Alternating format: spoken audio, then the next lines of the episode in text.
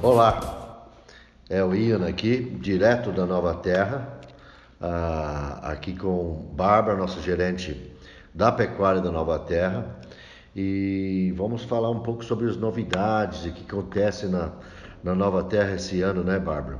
Que vai ser um, um, um ano muito importante para a Jota. É o aniversário de 25 anos. Tá? Dia 9 de junho, a, a Jota fará os 25 anos e para nosso leilão de dia do final de, de, de julho, devemos ter uma festa boa também, né? E, e, e, e algumas promoções bastante, bastante interessantes. Mas vamos aí, nós estamos chegando perto do, do momento de, de fazer as avaliações, tanto de desmame e sobre ano, e nós temos uma novidade aí, né? Que a, uma experiência que nós fizemos dois anos atrás. Me conta um pouquinho aí, o que, que nós temos de novidade aí? É isso aí. Olá, olá a todos os ouvintes do podcast AJ.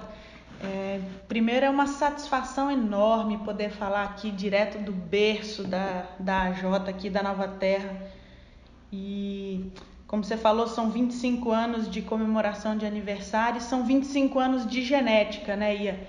E é isso que tem uma, uma grande novidade. Esse ano a gente tem aí produtos na avaliação de sobreano já, que foram produtos de TE, que foram genotipados como embrião ainda. Então nós temos a DEP genômica.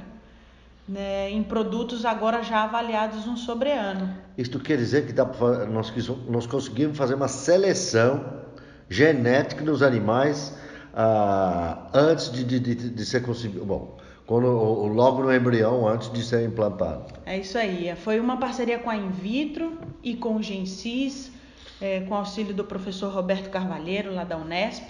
A, a Invitro produziu os embriões, coletou material biológico, a gente fez a expansão do DNA, rodou as DEPs genômica e o Gensis, com a ajuda, com a ajuda do Gensis, rodou as DEPs genômicas para a gente conseguir aumentar a acurácia desse produto. Nós tivemos tendo 50%, né?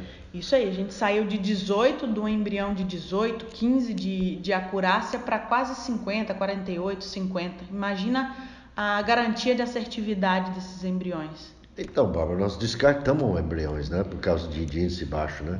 Pensou, começar a fazer a seleção, é, é, eu acho incrível isso aí, isso é um grande avanço para, para o negócio, né? E olha que legal, é, mais do que poder selecionar o que você vai transferir, o que você vai querer para o seu rebanho, você direcionar os embriões para cada tipo de produção. Nós da J temos três universos completamente diferentes. Aqui na Bahia, na Nova Terra, temos em Coxim, na boca do Pantanal, temos lá dentro do Pantanal. Então, se a gente consegue direcionar o produto que a gente quer que nasça em cada um do seu ambiente, pô, isso é fantástico, né? É muito bom, é muito bom. E, bom, vamos ver agora então. Essa aí vai ser super legal. E pelos os animais que nós vimos ontem, né? Eu acredito que você vai dar uma continuidade nesse trabalho de, de TE a, genômico, né? Com certeza, nós vamos dar continuidade, principalmente porque as novilhas, fruto desse projeto, estão entrando agora em estação de monta precoce. A O18 elas já vão participar em torno de 16 meses aí. Vamos falar um pouco sobre essa estação precoce nossa aí de, de, de iniciando aí com a novilhada com a idade média aí de 16 meses, né? A Jota, ela tem uma coisa, bom, nós começamos isso aí lá atrás em 93 essa estação, né? E vimos selecionando sempre os animais mais precoces. E eu lembro, ano passado, nós tínhamos considerado tra tentar trazer isso aí através de alimentação, né? Para baixar para 12 meses, né? 14 meses. Você lembra? Eu lembro sim, mas a nossa intenção, é, na verdade, não é essa, né? A gente quer ver quem tem realmente precocidade sexual, testar e desafiar a fertilidade delas. Exatamente. Então não adianta. Mas elas tiveram uma suplementaçãozinha na seca, né? Então essas bezerras ficam durante a fase de cria com a mãe, só pasto e sal mineral, sem cripe, sem nada. Quando são, são desmamadas, em junho mais ou menos, elas passam a primeira seca delas com um proteico energético. Uhum. E aí termina a seca, a gente começa agora na, na boca das águas a estação precoce. Mas só a pasto ia, só a pasto. Agora, por exemplo, sal mineral de, de reprodução e pasto, e braquiária. Pois essa é muito importante. A Jota sempre seguia ah, essa linha que realmente não adianta se começar a selecionar animais feitos em confinamento ou tratos especiais, porque a chave da nossa produção, a, a, o berço da produção é a vaca. Né? E a vaca não vive em confinamento, a vaca vive no pasto. E a vaca tem que se, ter uma condição corporal a pasto e tem que ter a, as condições de, de, de, criar pasto. Então não adianta ficar se enganando, né? Ah, dando artifícios nesses animais, né? Não adianta. É, até se tem um nome bonitinho aí que eles, o pessoal usa de recrutar as fêmeas para entrar em estação de monta precoce. Tira do pasto e dá uma nutrição diferenciada. A, a gente não acha que é interessante. A jacarezinho não pensa assim, não faz assim e nem vai fazer. O que a jacarezinho pensa é o seguinte, Ian.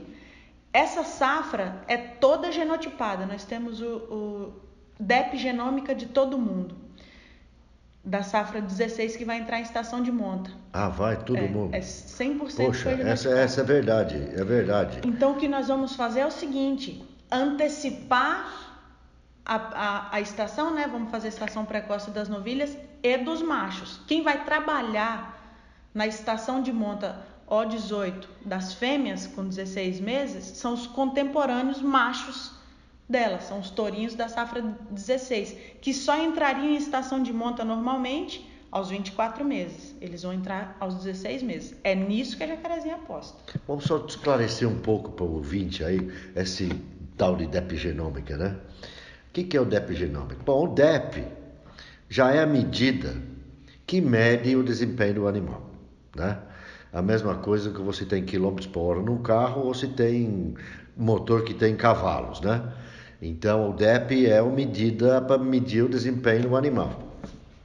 E a, genômica, né, é o que a gente vai lá no DNA e busca uma informação muito maior ah, naquelas in, informações que nós temos guardados no banco de dados, você busca muito mais informação do que somente quando você vai atrás de genealogia. Então, essa aí traz uma acurácia, né, Bárbara? Que diz a, a, a, uma acurácia, é, a precisão dessas informações, né? Então, você vê, um tourinho hoje, nós estamos fazendo aí esse epigenômica que tem uma acurácia de 70%, você tem chance de errar 30% para cima ou para baixo, né? Quando ele tem um, um, um teste progênie, ele vai chegar a 90, 90 e pouco, né? Um DEP normal, sem ser genômica, é 45%. Né? Então a chance é de 55% para cima e para baixo. Então você vê, esses animais já estão com prova, né, Bárbara? Já com prova. E o que, que se sente nesse aí? O, o, o, nós estamos usando muito touro assim, né, no, no rebanho. O ah, que está acontecendo aqui? E há anos, Ia. E esse ano é o quarto ano que os touros que trabalham na estação de monta são animais que têm DEP genômica. Sim. É o quarto ano. É o quarto ano nós usamos. Que nós usamos. Todos os touros com DEP genômica. Né? Exatamente. Né? Mas é o sexto ano que a jacarezinho já tem DEP genômica. Eles ficaram dois anos recriando então, é o quarto ano que os touros pais são touros que têm DEP genômica. Isso é muito legal, né, Bárbara? É muito legal. A gente rodou um gráfico, um, uma tendência genética para índice final. E a gente percebeu que à medida que a idade média dos touros diminuiu, né, a idade média dos touros pais diminuiu, a tendência para o índice genético Cresce, final crescente. Cresce. Você está trabalhando com a mais nova geração, Só que, é que agora nós estamos usando animais com 70% de acurácia no primeiro ano de monta. E o outro, né, Bárbara? A, a, a, começa quando insemina muito, né? E você a tendência, você usar pouco touro, né? Então, mas com essa ideia epigenômica agora que está pipocando linhagens novas muito. aí, maravilhoso. A jacarezinho já percebe que está uh, sumindo o nome de touro, porque a variabilidade genética é tão grande. Você pega as primeiras páginas do Sumário Aliança, é o touro 2020, filho do 4040 e assim vai para frente. Eu sempre gosto de citar o Frizz, né? Frizz era um, um, um, uma pessoa uh, genial. O cara era um gênio, um gênio. E ele sempre falava para mim, ô Ian, o que, que você for fazer dentro desse negócio, nunca esquece da variabilidade genética. Que o ganho genético é feito com a variabilidade. Se você, no momento que você tira a variabilidade, se for tudo igual, você não tem mais avanço, né? Então esse aqui é o, o, o grande, grande lance da, da, da genômica que está acontecendo agora, é isso, né, Bárbara?